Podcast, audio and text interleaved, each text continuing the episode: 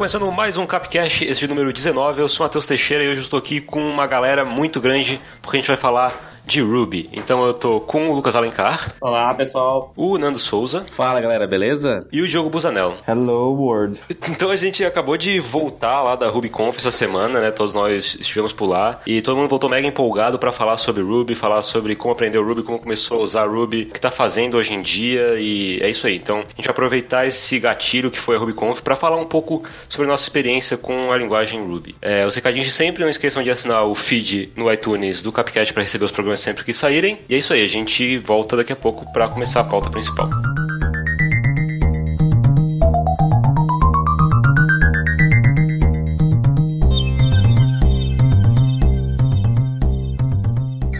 Começando então, vamos começar se apresentando aí, se vocês puderem falar um pouco é, quem vocês são, um pouco do background de vocês, de onde vocês vieram, o que vocês fazem hoje em dia. É, vamos começar com o Lucas. Bom, eu, eu comecei, no caso, a estudar Ruby na época da faculdade ainda, e assim, era mais um, um interesse é, pessoal meu, né? Na época da faculdade, assim, eu tinha várias aulas que ensinavam é, C, C++, Java, mas é, quando eu descobri Ruby, vi como era tão simples assim, acabei me interessando bastante e, e foi o que foi o momento assim que eu, que eu me apaixonei assim na, pela apresentação. É, hoje é, eu sou full stack aqui na RD e trabalho full time com Ruby. Bom, eu trabalho aqui nas Resultados Digitais, eu sou é, full stack developer também, trabalho mais precisamente no time de e-mail marketing. Essa é, é, esse é o meu currículo agora. Pô, mas fala um pouco aí do background, de onde tu veio, como começou e tal. Tá, bom, cara, muito tempo, então vamos voltar aí pra, sei lá, pra começar, é, eu nasci em Oiapoque, Amapá, sou um cara do norte aqui,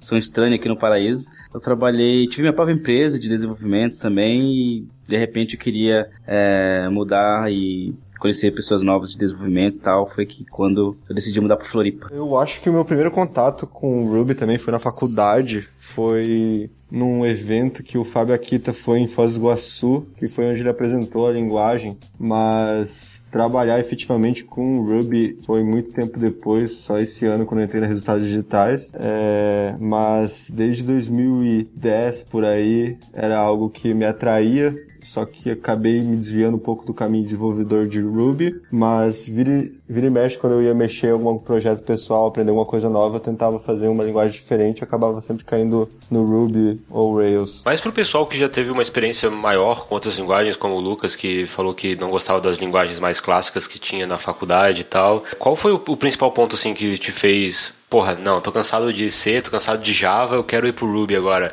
O que, que te chamou a atenção no Ruby, assim, que te fez ficar programando em Ruby tanto tempo até hoje, né? Então, é, eu lembro exatamente assim a época como eu quando eu comecei a desgostar do, da sintaxe e como o Java funcionava, né? Quando é, eu aprendi a fazer um print né, no console, que ele fazia toda a chamada, tipo, system, out, print ln, nananã, eu falei, cara, não, tem, não teria um jeito melhor de fazer, tipo, essa chamada que é tão simples assim e que é uma funcionalidade básica tipo, será que não tem um jeito melhor de fazer isso, né? Daí foi pesquisando isso e tal. Eu, na, na, época também estudei bastante Python, mas o Ruby, assim, foi a, a sintaxe que mais me agradou, assim, é, é, na época.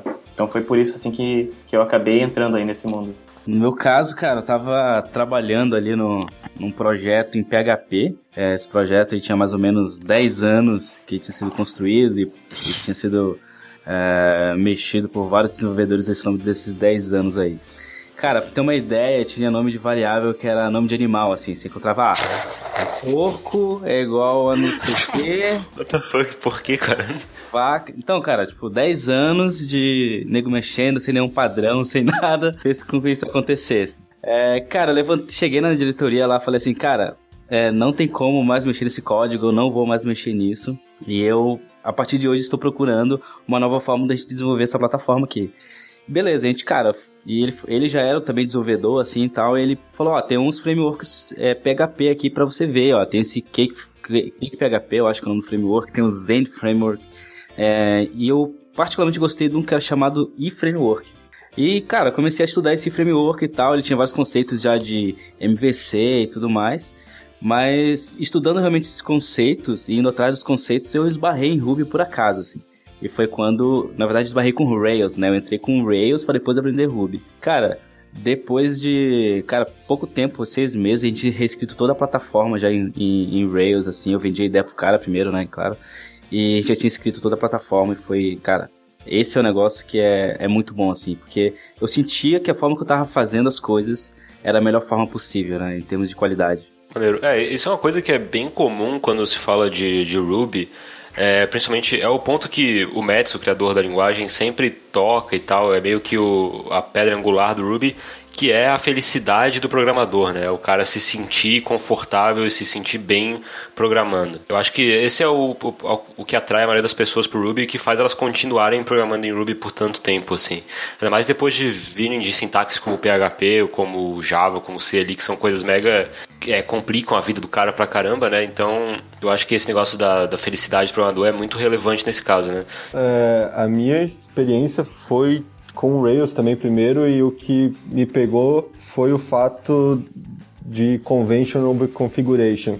E é, vindo do Rails, é, vindo do Java por Rails, o que eu mais sentia falta no Java era não precisar ficar configurando trocentos arquivos para eu conseguir fazer um, uma chamada REST. E aí, quando eu descobri que o Ruby era tão simples, tão fácil de fazer, eu fiquei, meu Deus do céu, por que, que eu passo tanto tempo configurando meu ambiente? Então vai um pouco ali da felicidade que era algo que faltava quando eu estava desenvolvendo em outras linguagens e foi o que fez eu ficar com o Ruby. A sintaxe do Ruby mesmo é, é muito mais é, já que ela, ela foi feita para ser divertida, ela realmente dá um prazer de você desenvolver. Uh, vamos falar um pouco mais então da linguagem em geral. É, Acho que o Nanda, que mais conhece aqui da história do Ruby, provavelmente, pode dar um overview geral pra gente, Nando, do como é que surgiu, quais, quais são os principais pontos do Ruby, assim, porque pro pessoal que não conhece, assim, né, um pouco da história da linguagem em geral. O Ruby, ele foi criado inicialmente para ser uma linguagem de script, né, de fazer script. E ele foi, ele foi, o release dele, se eu não me engano, foi em 95. Então, como a gente já falou, que ele foi criado por um cara chamado Yahuda Matsumoto. Ele é mais conhecido na linguagem, na, na comunidade, né, como Mats, simplesmente Mats. É, e o fato curioso dessa linguagem que é, foi a, assim, a primeira linguagem fora do eixo né, ocidental, assim, então era um cara lá do Japão e tudo mais. Então, e realmente ele fez a, a, assim, o objetivo da linguagem, tanto que ele fala, o objetivo primário da linguagem é fazer a linguagem para pessoa, programador, e não para máquina, né? Fazer linguagem para seres humanos.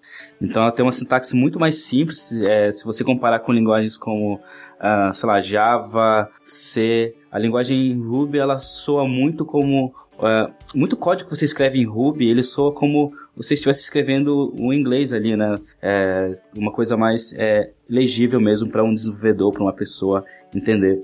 Eu acredito que essa característica ela, ela ajudou a, a criar muitas ferramentas legais que, que são usadas no, é, no, nosso dia a dia, como Horsepack, como ferramentas de teste mesmo, que ajudam pessoas de fora, pessoas que nem entendem de código, a entender o que está acontecendo no sistema. Então acho que isso é um ponto bem legal aí da linguagem também. É, acho que basicamente isso. Acho que tem outro, outro ponto interessante que foi um cara chamado David, é, David Thomas. É o cara é, o primeiro livro de Ruby no, no, no Ocidente foi esse cara que fez, o David Thomas. E esse cara ele, tá, ele escreveu também agora um livro sobre Elixir, né? É no livro da a linguagem que se baseia também em Ruby para trazer essa alegria ao desenvolvedor.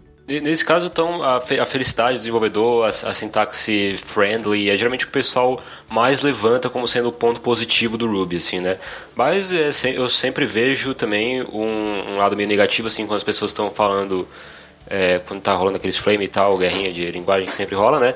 Ah, o ponto que mais é levantado contra o Ruby é a questão da velocidade, da performance, né? Então, é, essa seria a maior desvantagem, pelo menos no meu ponto de vista, que o pessoal sempre comenta. Eu queria perguntar pro Lucas, porque eu sei que o Lucas trabalhou um tempo no time de performance e operação aqui da RD. É, qual que é a tua opinião sobre a, a parte de performance Ruby? Ele é lento mesmo, como as pessoas dizem? Isso é realmente um problema que chega a afetar? Ele escala, não escala? Tá, esse tópico ele é polêmico porque, é, assim, o, essa, essa, a história do, do Ruby ele não ser é, performático, ele vem muito da época do Twitter, né? Quando a stack do Twitter ainda era em Rails, e eles tinham muito problema em escalar o sistema deles. Né? E o, o, acabou que, sim, Ruby, ele, por ser uma linguagem interpretada e, e ela...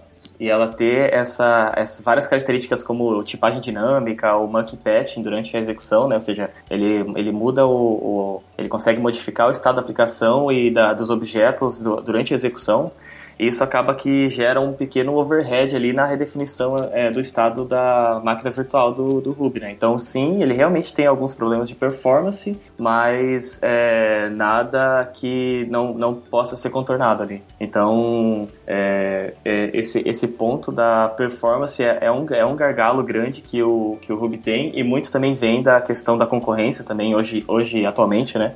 que a comunidade tem percebido que tipo várias linguagens que que o, várias linguagens que, que saíram agora recentemente, elas são focadas muito em concorrência e o Ruby ele basicamente não não tem não está muito bem preparado para isso, né? Então é esse hoje atualmente o maior gargalo do Ruby é a concorrência mesmo. Mas é, o Nando deu uma talk sobre concorrência lá na Ruby Component. Pode falar um pouco sobre, sobre essa parte, aproveitando que o Lucas puxou, né? Claro. É, bom, o Ruby ele é uma shared memo language. Então, o que, que isso quer dizer?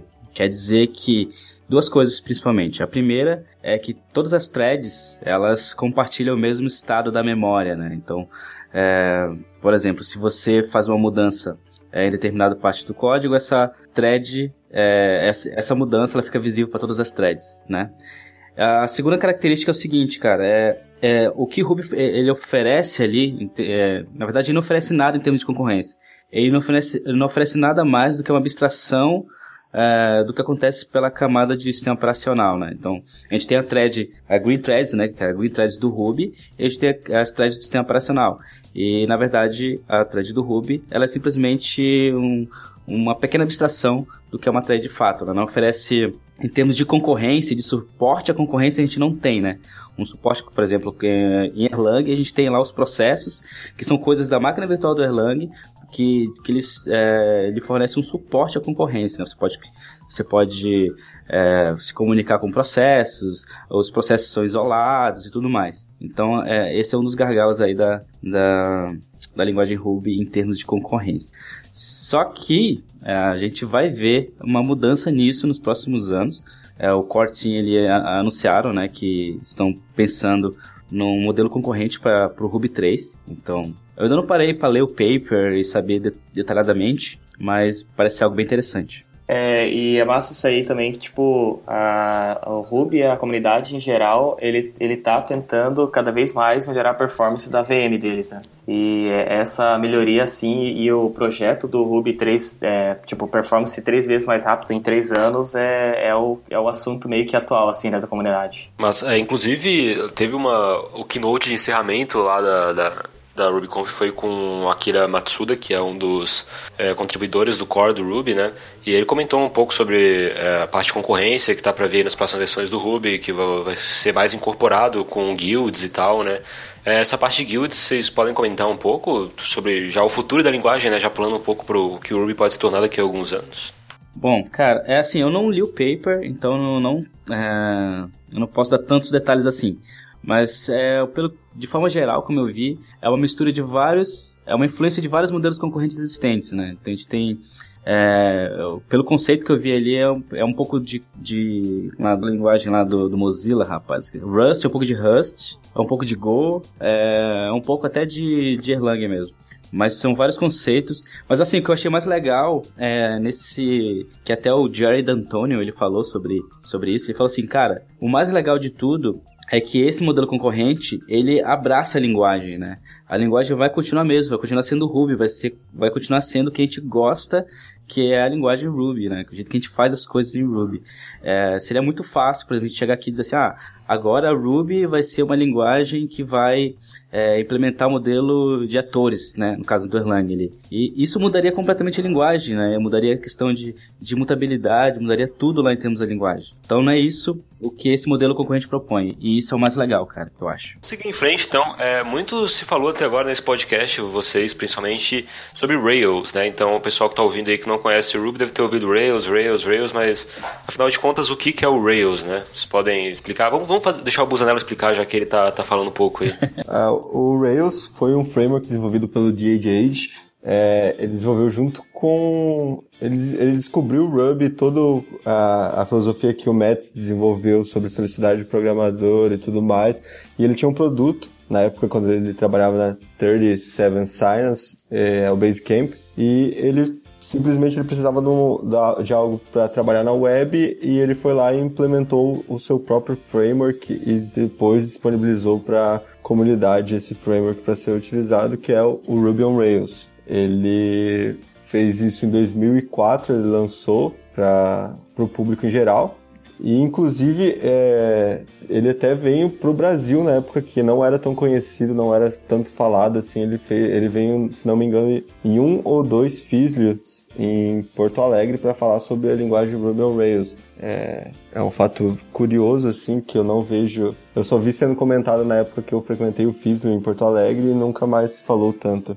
É, é tanto que aquele é, mítico é, screencast sobre como construir um blog em 15 minutos foi gravado aqui no Brasil, né? Uma ele deu aqui numa conferência aqui no Brasil. Sério? Aham. Uhum. Nossa, não fazia ideia disso. Eu, cara, eu descobri isso e fiquei, caramba, que loucura. Faz tempo que eu vi isso, eu vi um vídeo, era um vídeo sobre ele apresentando, né, como fazer um blog em 15 minutos. E, tipo, era São Paulo, Brasil ou era Porto Alegre, não lembro agora direito, realmente, cara. Não sei se foi numa RubyConf também. É, mas enfim, é muito legal isso, né, cara? Bom, só complementando um pouquinho, é, o Rails, assim, a principal coisa que eu gosto no Rails é a produtividade, né? É muito fácil você construir um software é, robusto em tão pouco tempo, assim. Eu acho que esse foi um das, uma das características dele que fez com que ele ficasse é, tão famoso e tão utilizado em startups, né? Startups precisam entregar software muito rápido, precisa é, mostrar valor muito rápido. Então, o Ruby ajudou muitas das empresas a fazerem isso, né? Agora, imagina assim, imagina o Twitter é, tendo que fazer o, o, o Twitter e demorar, sei lá, três anos, quatro anos para entregar a funcionalidade, né? Para entregar o Twitter funcionando. Em Ruby foi muito mais rápido, foi muito mais é, dinâmico a coisa. Eu tenho certeza que isso foi ponto crucial para eles terem sucesso. O Lucas está com, a mãozinha levantada aqui, vamos deixar ele falar.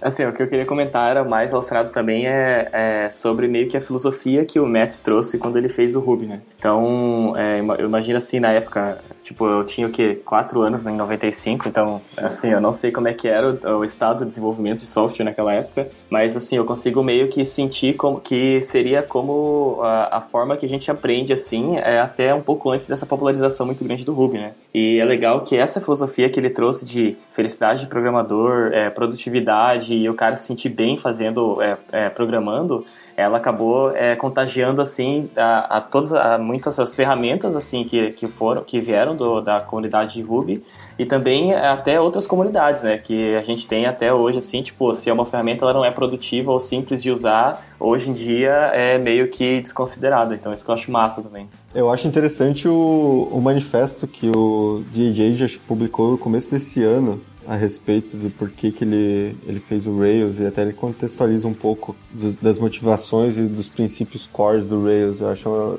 uma leitura bem interessante. Vamos, vamos, falar um pouco sobre o futuro da linguagem. A gente já falou sobre a parte da concorrência, a gente sabe que o Ruby 3 está para ser lançado aí em alguns anos, né?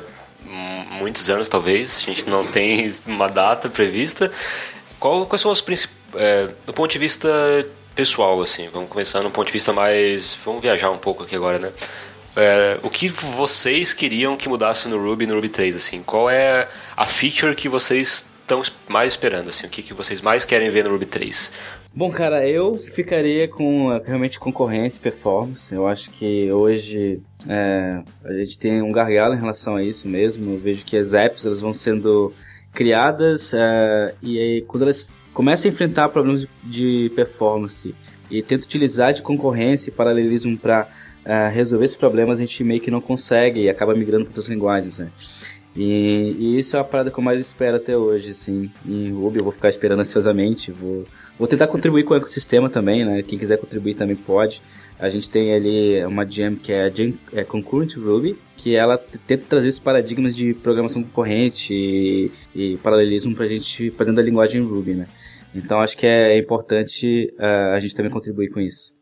É, tipo, no meu caso é assim, não tem como fugir assim de concorrência, né? É o maior gargalo mesmo que a gente tem na linguagem, é o que o pessoal mais reclama e é o que também tá fazendo é, é, tipo os desenvolvedores meio que é, experimentarem outras linguagens. Né? E, e, acho que com essa questão da concorrência aí, ele, ele talvez venha ajudar bastante a linguagem ter uma sobrevida aí, né? Além do que, tipo, além do que ela já teve. Então, ficaria com concorrência também. Eu tô curioso para ver até o que foi comentado um pouco. No, acho que alguém fez uma pergunta pro Akira no encerramento da RubyConf. É ver o que o Ruby pode aprender com essas novas linguagens que saíram. É, eles têm, têm muita linguagem que aprendeu um pouco com Ruby, aprender um pouco com Rails e ver o que eles conseguem trazer até o Ruby 3 de aprendizado de outras linguagens, que deu certo nos outros, incorporar para o Ruby. É, até essa questão de, de incorporar é, essa parte das guilds, ela é bem inspirada, assim, no modelo de atores, né, do, do Elixir, assim, ele tem essa, essa ideia, né, de separar é, pedaços de código em, em, em, módulos, né, dentro do, do software que eles se comunicam entre mensagens, realmente mandando mensagem um para o outro, né, e não só chamada de método e assim por diante. Legal, então para finalizar, vamos falar com quem ainda não programa em Ruby, quem ainda não conhece o Ruby, talvez nunca, fe nunca fez um projeto em Ruby, nunca trabalhou com Ruby. É, qual o primeiro passo vocês recomendariam para alguém que tem interesse em aprender a linguagem, entrar na comunidade, começar a se envolver com Ruby? O que vocês recomendariam para essa pessoa assim, começar a colocar o pezinho na, na água do Ruby ali? Cara, eu acho que é, é, bem parecido o caminho que todo mundo seguiu, uh, pelo menos o Nando comentou, eu segui quase o mesmo caminho dele, né? É, a gente começa no Rails e aprendendo a fazer uma aplicação mega fácil e simples assim, e, e daí com o tempo a gente vai é, evoluindo na questão do Ruby, né? É, tipo, de material, assim, que eu, que eu aprendi pra caramba e gosto é o, o, Rails Tutorials. Ele é, tipo, o Rails Tutorial é um dos melhores, assim, tipo, e mais completos, assim, que eu já encontrei e foi o que fez faz, é, aquele clique na minha cabeça para entender, assim, ah, beleza, então é assim que as coisas funcionam. Então, eu, se eu fosse recomendar um material, eu recomendaria esse cara, hein. Bom, é, eu recomendaria, cara, o caminho que eu fiz foi muito louco, assim, também, né? Aprender o Rails para depois aprender Ruby. Mas eu acho que assim, se você quiser aprender e não tá muito com tempo, talvez assim, está enfrentando um projeto ali, alguma coisa para entregar, eu acho que talvez seja o melhor caminho. Mas a primeira coisa que eu fiz foi é, ver, ver screencasts do Ryan Bates, que era que Railscasts, eram, cara, esse foi um podcast muito legal que a gente tinha aí, acho que agora já parou de publicar, mas na época me ajudou muito a entender, ele tinha vários tutoriais, ah, como você fazer é, autenticação com device, como você fazer a, a, upload de imagem na sua aplicação. Então eram coisas assim bastante que eu ia utilizar, que eu estava utilizando na minha aplicação e que me ajudaram a entregar o software mais rápido. Assim. O outro cara que me ajudou a entender melhor Ruby foi o, um, um curso da Code School, que é o Rails for Zombies, que ele também explica muito é, didaticamente como funciona o Rails, qual é o conceito do Rails e tudo mais, né?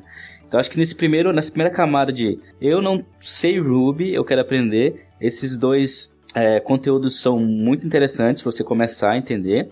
É, a outra camada, quando você já está, ah, beleza, agora já sei Ruby, já estou utilizando aqui, já tô, tem uma aplicação Rails funcionando e tudo mais.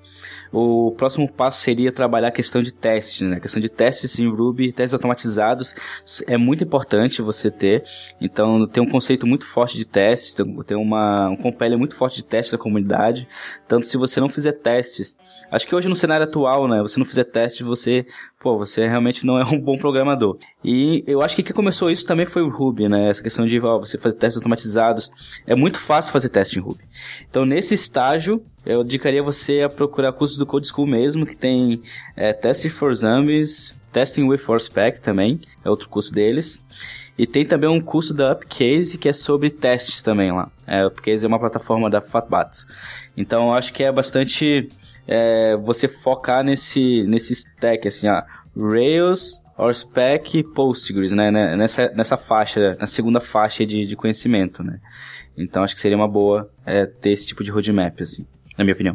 Eu, para fechar um pouco diferente, né, eu segui o, o Rails Tutorial, eu fiz o curso da Code School, mas eu recomendaria ficar de olho nos cursos do Udacity ou do EDX, que normalmente eles abrem cursos é, de universidades que ensinam é, Ruby Então, é, eu vi que tá para começar um módulo avançado. Se você já está familiarizado, vai começar dia 20 de set... Vai começar, não, começou dia 20 de setembro um curso novo. E eu é um outro caminho para seguir. Outro caminho que eu e o Lucas conversamos uma vez a respeito é Learning é um site chamado Learning Ruby the Hard Way. É também uma metodologia um pouco diferente das outras. Também se alguém tiver interesse, é o caso de identificar qual, qual é o caminho que você aprende melhor. É, além de todos os sites que vocês comentaram, tem um que eu usei também quando eu estava aprendendo que eu achei bem legal, que é o Ruby Monk uma coisa assim, ele é bem legal, ele tem vários exercíciozinhos que te ensinam bem o core do Ruby, assim, né? As coisas mais básicas, é bem... E ele vai avançando, claro, mas ele, eu achei ele bem interessante. Uh, para finalizar então, aproveitando que a gente já falou de Ruby, a gente esteve na RubyConf nessa semana, né? Todo mundo aqui, tirando eu, palestrou. é, então vamos falar um pouco sobre a RubyConf, sobre as palestras de vocês, qual foi o sentimento que vocês tiveram a respeito da comunidade Ruby brasileira, para onde ela está caminhando e qual vocês acham que é o futuro da comunidade de Ruby. É, vamos começar com o Nando. Nando, como foi a tua palestra? Como tu achou que foi a receptividade? E o que, que tu espera dos próximos anos da comunidade Ruby? Bom, é... Bom, a palestra foi legal, assim, é... foi a primeira, minha primeira palestra, né, na RubyConf. Felizmente, ao que tudo indica, seria a última também, porque, é, para quem não sabe, a RubyConf vai, é, não vai ter ano que vem, né? Até segundas ordens. A gente ficou muito triste com isso. Eu realmente gostei, recebi alguns feedbacks lá na, na palestra e tal. Feedback positivo, feedback negativo também. Eu achei que é, é, é, é bem isso mesmo. Você tem que colocar a cara tapa pra para falar sobre, sobre aquilo que você acredita, sobre aquilo que você está estudando. E esse feedback positivo ou negativo vai te ajudar a crescer e evoluir mais e mais. Sobre o evento em si, cara, Pô, teve várias palestras que eu fiquei realmente de boca aberta ali, tipo, realmente fiquei atordoado depois que saí assim, caraca, isso é muito legal, isso é muito maneiro. É, uma delas foi um foi com Elix, como é que era o nome da palestra, lembra? que era da Globo.com? Essa palestra eu queria ter assistido, fiquei no stand nesse horário. Acho que é a que eu mais fico triste de não ter visto. Queria falar assim mais da comunidade si, que tipo, que vai no evento, né? Tá certo que tipo, o evento a gente vai lá para ver as palestras e tal e aprender uma parada nova, mas uma coisa que eu achei muito legal foi é, realmente ver é, a, a, tipo, como é que a comunidade, as pessoas daquela comunidade se comportam, né? E assim, a, a, do Ruby assim é a que eu mais gosto, assim, eu já experimentei para JavaScript, é, assim, não, não foi não foi tão legal. Cuidado, é. cuidado que você vai falar agora. Sim. Mas, então, a gente pode cortar também, né?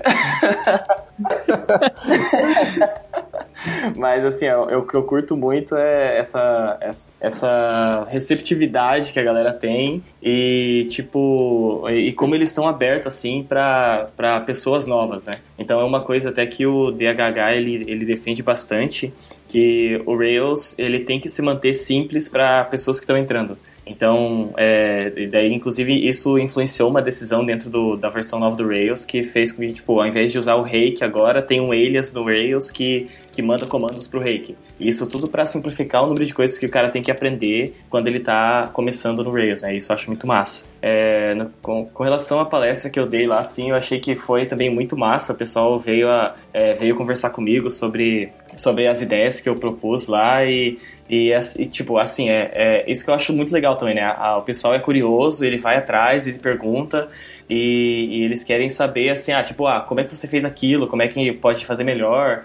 E pergunta também, tipo, como é que tudo funciona? E essa curiosidade que eu também curto muito, assim, que é o que eu também tenho, é, assim, no meu dia a dia. Cara, não, eu queria só é, acrescentar sobre comunidade, cara, assim, eu concordo totalmente aí com o que o Lucas disse, é, principalmente pelo fato de Pô, a gente encontra pessoas de Java, de JavaScript, de Go, de Elixir, tudo no mesmo evento e não tem, não tem nenhum tipo de, realmente, sei lá, nenhum tipo de problema ou alguma coisa assim, nenhum tipo de, de richinha, né? Então isso é uma das coisas que eu acho mais legais, assim, na comunidade e foi que me ensinou, assim, a, a ser como a, ser como profissional, né? A gente tá trabalhando no, é, com Ruby agora e tal, mas... É, é, existem pessoas que não saem da linguagem dela, não saem do Java, não saem é, do Python, não saem das linguagens para para simplesmente ver outras linguagens, né? Conhecer outras linguagens, entender como aquela linguagem funciona, né? Uma linguagem não é simplesmente uma nova sintaxe. Ela é, ela, ela tem um conceito novo, ela tem uma teoria nova que resolve outros problemas, assim. Então eu acho que é importante que todo desenvolvedor ele meio que sai do seu, do seu casulo ali para explorar outras linguagens. Né? Não precisa, você não precisa largar sua linguagem é, anterior, sua linguagem atual para trabalhar com Ruby. Você não precisa é, largar sua linguagem geral, assim. Mas o mais importante é realmente você explorar o que as outras linguagens fazem de melhor. Então acho que isso é muito importante também. Eu acho interessante dessa, desse mindset, é, inclusive que estava no discurso do Akita de encerramento, assim, é exatamente isso, você não ficar preso numa linguagem. É, você tem tantas coisas que você pode explorar assim. E na verdade o que conta é você ser um desenvolvedor bom. A linguagem ela é só um detalhe para o que você quer atingir. Talvez o melhor caminho para resolver um problema seja em uma, talvez em outra, talvez os dois resolvam o seu problema.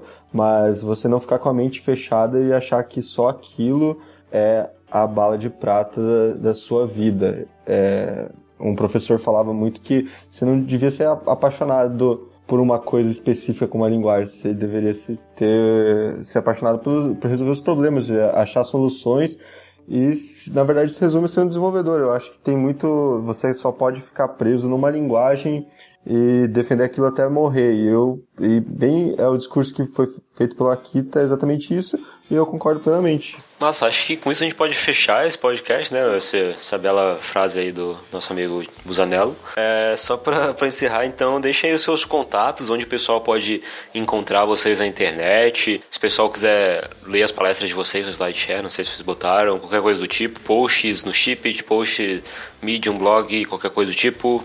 Bom, cara, meu meu, meu handle no Twitter lá é Nando Souza FR, Souza com S. É, lá também tem, eu coloquei como um, como um Twitter em destaque lá Uh, o link para minha palestra na RubyConf. E é isso aí, você pode conversar comigo. Também ajudo algumas comunidades aqui em Florianópolis, para a comunidade de Floripa on Rails, né, a comunidade que a gente que eu cofundei aqui em Floripa. É, tem outras comunidades que a gente ajuda também aqui, como Floripa Gophers, como a ElixirSC também. Então você vem conversar, trocar ideia, ajudar essas comunidades. E é isso aí, eu tô, tô realmente aberto aí pra gente conversar. É, mas inclusive isso que você falou me lembrou do negócio que tem o Floripa on Rails, né? Pra quem mora em Floripa e ouve o Capcash. É um meetup que o, que o Nando e o pessoal daqui organiza é, quase que pelo menos um por mês, eu acho. Geralmente. Tá um pouco parado agora. Agora a gente vai voltar aí. É, geralmente é um por mês mesmo. Legal, então entrem lá no, no site do Meetup, né? Tudo organizado por lá. Então, se vocês entrarem lá e ficarem de olho, vocês podem ver. Venham nos Meetups, falem que, que conheceram pelo Capcast que eu dou um adesivo para vocês. Tem cerveja, cara, que é bem legal. Tá, é o meu handle no Twitter e tava vendo aqui no Speaker Deck também é Lucas André tudo junto. E no GitHub é Lucas Alencar. É, meu nome é muito comum para eu conseguir achar um padrão, igual todo mundo acha. Cada lugar tá de um jeito. E o meu Twitter é Diogo Underline Zero. Forma uma carinha meio esquisita. Lá você pode me encontrar. Eu compartilho algumas coisas de tecnologia junto com é, regras básicas da internet, como GIFs de gatos. Beleza. É isso aí então, pessoal. Muito obrigado. Espero receber vocês aqui no Capcast mais vezes para falarmos de outras coisas. Até a quinzena que vem. Não esqueçam de assinar o feed, não esqueçam de dar notinha lá no iTunes pra gente ficar mais famoso. E é isso aí. Um abraço. Falou, galera.